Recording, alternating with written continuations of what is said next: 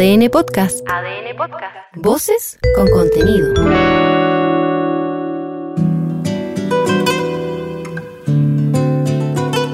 ADN Podcast presenta Cuatro Ojos, un libro que se puede escuchar en un podcast que se puede leer, con Pancho Moat y Marcela Aguilar.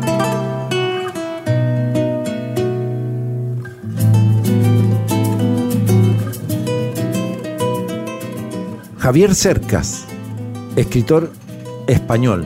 ¿Te gusta Javier Cercas, Marcela Aguilar?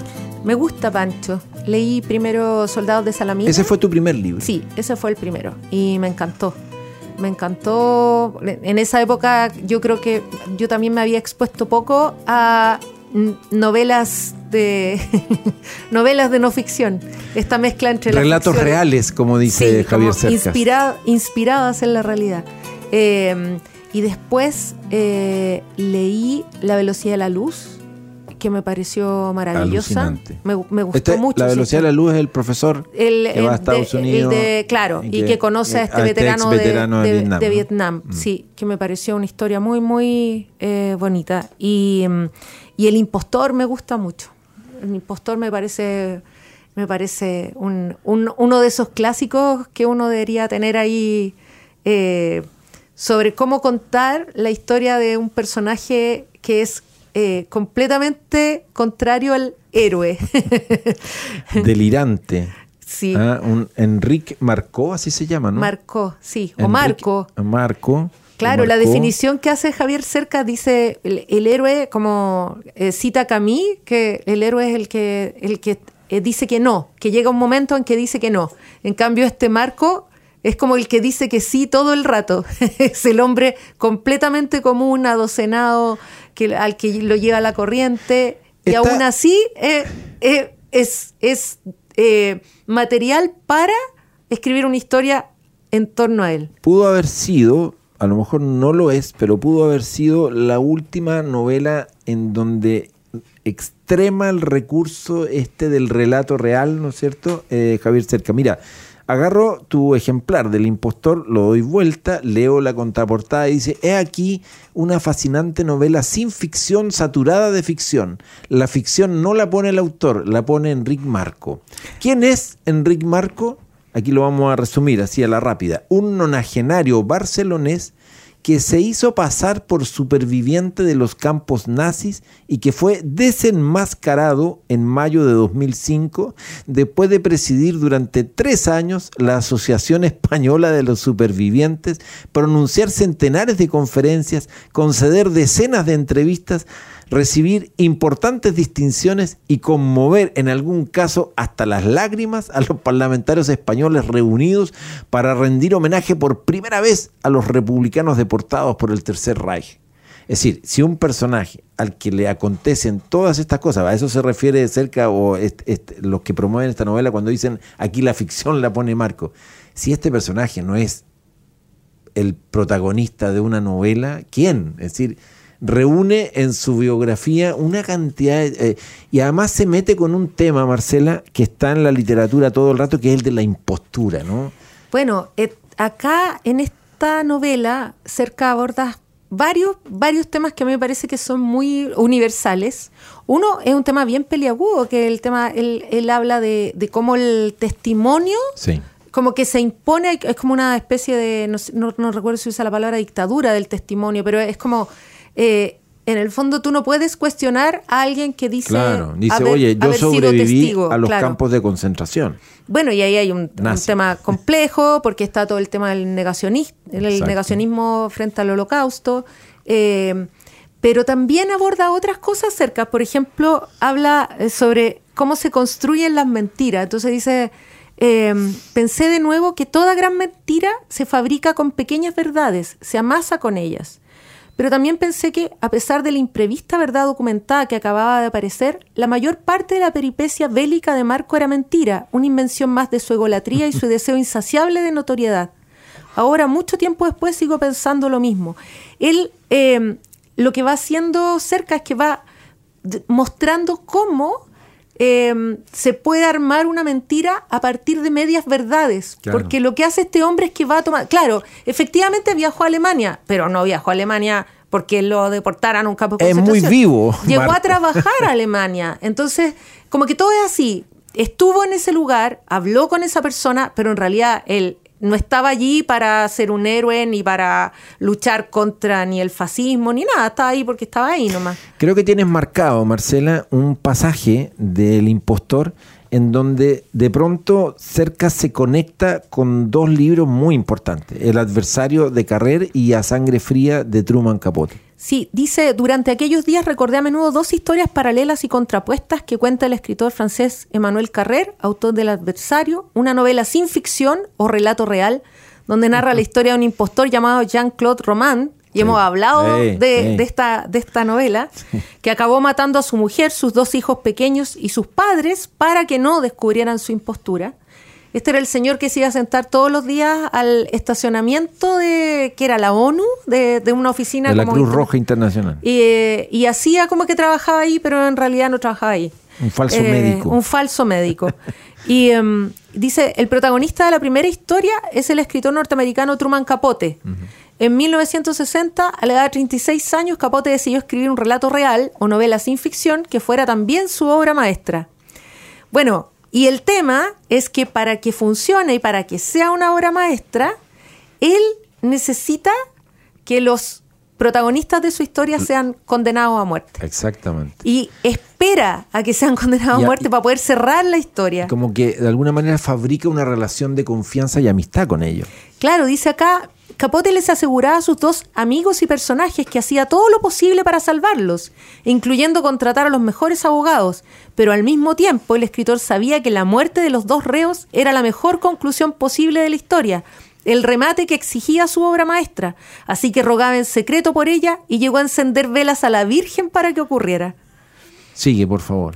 Al final, Dick y Perry fueron colgados. Capote asistió a su ahorcamiento y fue la última persona que los abrazó antes de subir al No, patíbulo. Es brutal esa El descripción. fruto literario de esta Sí. aberración moral fue Eh, A Sangre Fría. Una novela increíble. Una obra maestra. Carrer insinúa que con ella Capote se salvó como escritor, pero se condenó como, ser humano. Como persona, sí. Es bien, es bien notable la reflexión que hace Cercas y, y Carrer, digamos, decir, que Carrer hace y que Cercas parafrasea en este libro, porque él está trabajando con esos mismos materiales. Es decir, él está, se corriendo, co- está corriendo los mismos los riesgos. mismos riesgos, él se está conectando con Marco y entonces, porque eso es muy interesante, es decir, aquí no estamos hablando de alguien que, docu- que investiga documentalmente a Marco, es decir, cerca se conecta con este impostor. Claro, lo entrevista, está ahí con él, a ratos le cree y, y él va eh, regi- eh, dejando registro también de eso, de cuando el tipo le cuenta algo, él, él como que tiende a creerle y después conversa con otra persona y le dice, oye, pero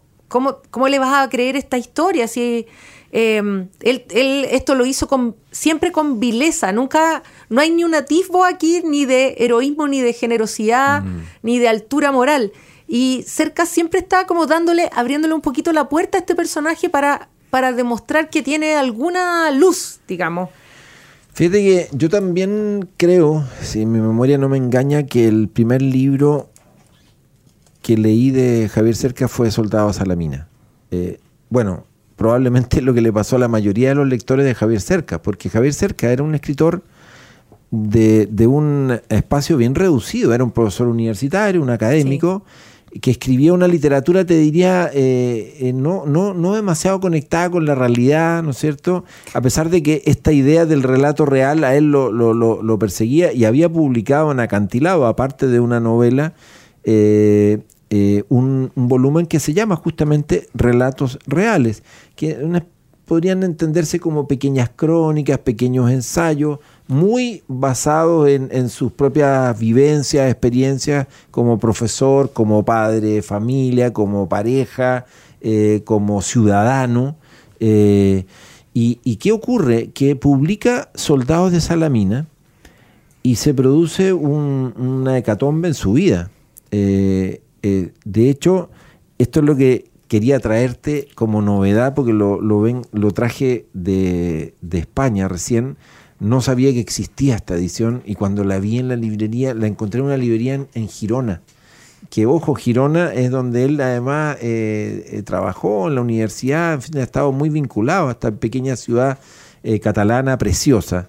Y de pronto, Marcela, encuentro en una edición de cátedra de letras hispánicas, estos clásicos libros de tapa negra, ¿no? Foto en blanco y negro, ahí está la imagen, ¿no es cierto?, de la portada de Soldados de Salamina, en un cuadrito pequeño, con un estudio crítico del libro, Marcela, de, eh, no quiero equivocarme, pero de 188 páginas antes de la novela Soldado Salamina, porque la gracia de estas ediciones de cátedra es que Sí. tienen un estudio crítico antes de la obra y luego tienen normalmente pequeños como capítulos finales que en este caso también son fascinantes, algunos de ellos textos del propio Cercas, un epílogo a la edición de 2015 Soldado de Salamina.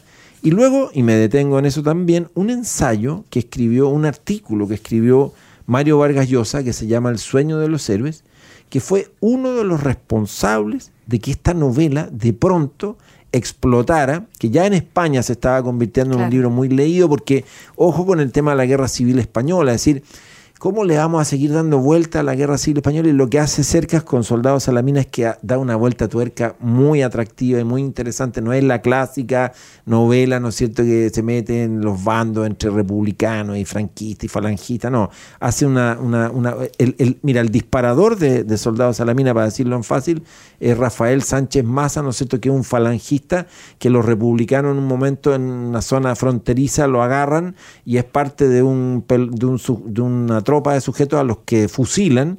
¿Y qué pasa? Que Sánchez Maza sobrevive a ese fusilamiento, no muere, no le dan, y luego tiene la posibilidad de ser rematado por un republicano eh, y, el, y ese soldado republicano le perdona la vida. Así arranca la historia. No estoy contando algo que, de hecho, si uno lee la contraportada de Soldados Salamina, eh, eh, esto está probablemente descrito. Es muy bonito como cerca se detiene en ese momento, en ese instante, que es, es eh, la decisión de un hombre. Es, es una decisión Exacto, m- ya moral. no es, no es, no es, claro, no es de, lo- de los republicanos versus los falangistas, no, hay un sujeto que le perdona la vida, Sánchez Maza, que además no era cualquiera, era un sujeto que tenía una notoriedad, tenía, había un trabajo intelectual detrás suyo, ¿no es cierto?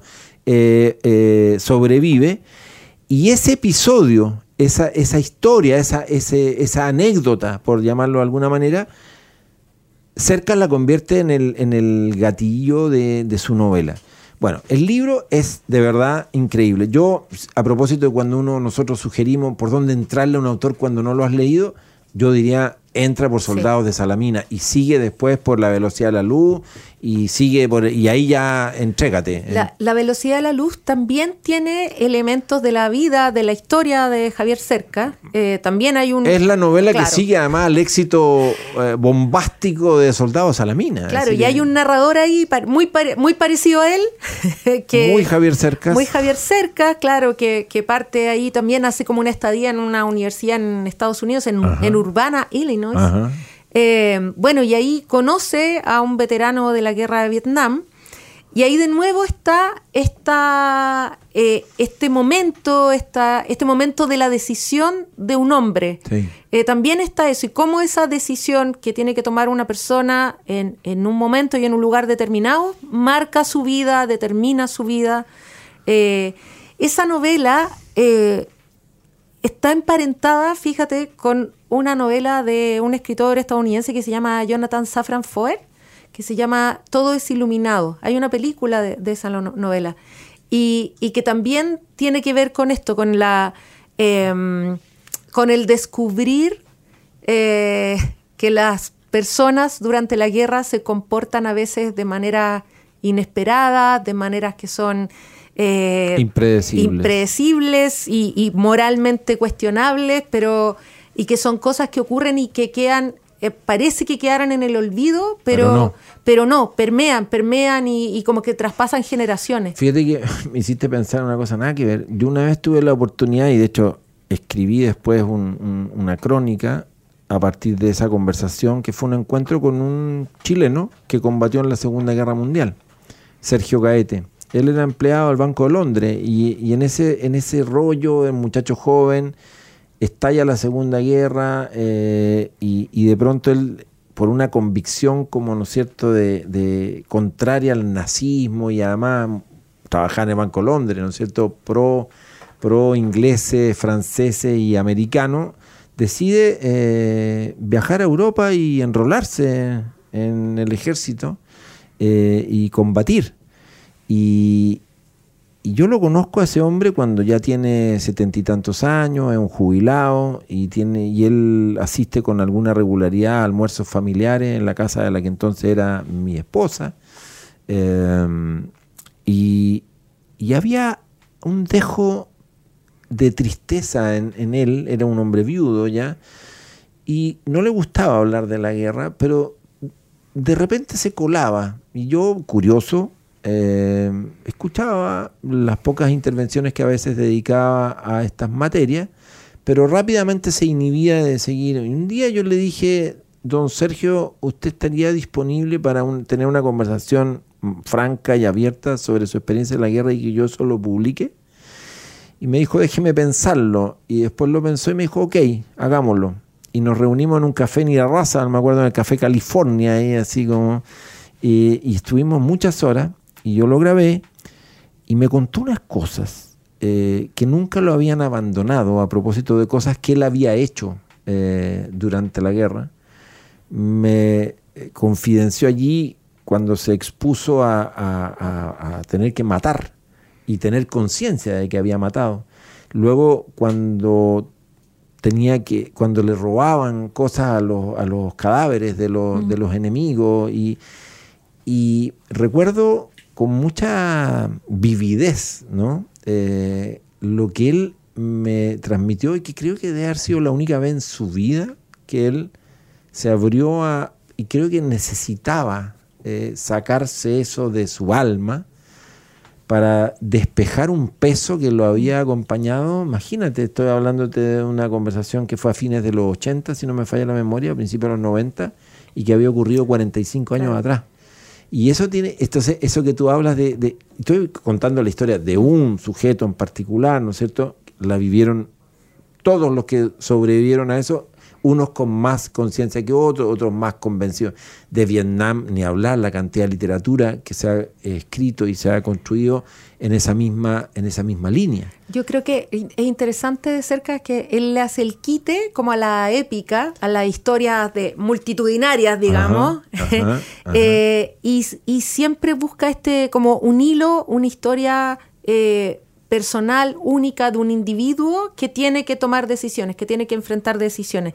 Eh, Anatomía un instante, que es una novela también histórica sobre... Larga del, de ese momento clave cuando, en que se cuida la democracia. Exacto, cuando hubo un intento de golpe que fue aplacado en y España. Y ahí Adolfo Suárez aparece como una figura muy relevante, Santiago Carrillo. Que son figuras que no necesariamente eran los grandes defensores de la democracia, eh, o habían sido grandes defensores de la democracia y sin embargo en ese momento sí. se levantan como la, la figura clave. El aeropuerto de Barajas hoy en España se llama aeropuerto eh, Adolfo Suárez. Mira, lo, lo, finalmente cómo quedan ciertas cosas. La, la, la, estación de Atocha de trenes, estación Almudena Grande, me conmovió Bonito, sí. ver el, el, un letrero gigante con una almudena grande iluminada en su nombre. Y fue como, wow, así, y había una, una instalación con algunos de sus libros. De verdad me, me emocionó. Eh, bueno, finalmente uno conecta, creo yo, con personas más que. Bueno, como, y tú decías esto de las personas, a propósito de la novela La velocidad de la luz, Marcela. Yo cuando leí esa novela, la leí en un viaje también largo a Europa, en avión, creo que de vuelta a Chile, y me puse a llorar. En, me acuerdo de la tarde, en la noche, la gente dormía en el avión mm. y yo incómodo, trataba de que no me. así que los vecinos de asiento, de, claro, de turista, y claro. lloraba, claro, y lloraba conmovido porque es una novela que me conmovió hasta los huesos, sobre todo en la parte final que se se despliegan cuestiones importantes en esa historia de este profesor, ¿no es cierto?, que, y este veterano de Vietnam. Eh, y eso me pasa con, con Cerca, que cuando descubrí ahora esta edición de Soldado de Salamina fue como, a mí Javier Cerca me parece un, un escritor de verdad, eh, no solo talentoso, sino le encuentro una, tiene una conexión con lo contemporáneo, no rehuya más la conversación de lo público, arriesga opiniones. Bueno, él, un gran él ha sido, claro, él ha sido columnista. eh, eh, sigue siéndolo por, en- por en mucho el tiempo. país. Bueno, periodista, columnista. Eh, hay una mm, eh, recopilación de columnas del país, Sí. principalmente del país, eh, que está publicada por las eh, ediciones UDP, que es un- una recopilación que se llama Formas de ocultarse. Sí, sí. Que está editada por Leila Guerriero, una selección de Sí. Leila Guerriero. Oye, y ahora hace nada, hace muy poco en Tusquets se publica un volumen también con una selección más gorda todavía que se llama No Callar. ah, que tiene mucho que ver con ese tono, porque es un provocador. Cercas tiene una cosa bien provocadora, pero de verdad un escritor eh, extraordinario que a mí por lo menos su biblioteca completa me interesa. Eh, me traje una edición de hecho de, de relatos reales que estaba en acantilado antes, ahora es eh, random, literatura random, y tiene un nuevo prólogo. ah. Y tapa, tapa dura, Sí, Pancho, ¿no? y me interesó el, el nuevo prólogo, lo- lo- ya lo leí y nada, me, me- me encanta, me fascina también. Una, una invitación a pasar por su literatura, a leer Soldados de Salamina, eh, a leer La velocidad de la luz, El impostor, Anatomía de un instante, Las leyes de la frontera, eh, sus ensayos que también están contenidos en El Punto Ciego, que son en conferencias, digamos, Sobre la literatura, sí. claro, sobre la construcción de la novela, Eh, la ficción. Sí, Mm. sí, no, un tremendo, tremendo escritor, eh, un goce leerlo, inteligente, lúcido, atrevido, provocador, eh, nada, brillante. Javier Cercas aquí en Cuatro Ojos. ADN Podcast presentó Cuatro Ojos. Libros que se hacen escuchar en un podcast que se puede leer. Con Pancho Moat y Marcela Aguilar.